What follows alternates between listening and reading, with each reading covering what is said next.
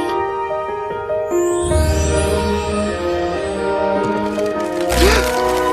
The gloves will help. See? Conceal it.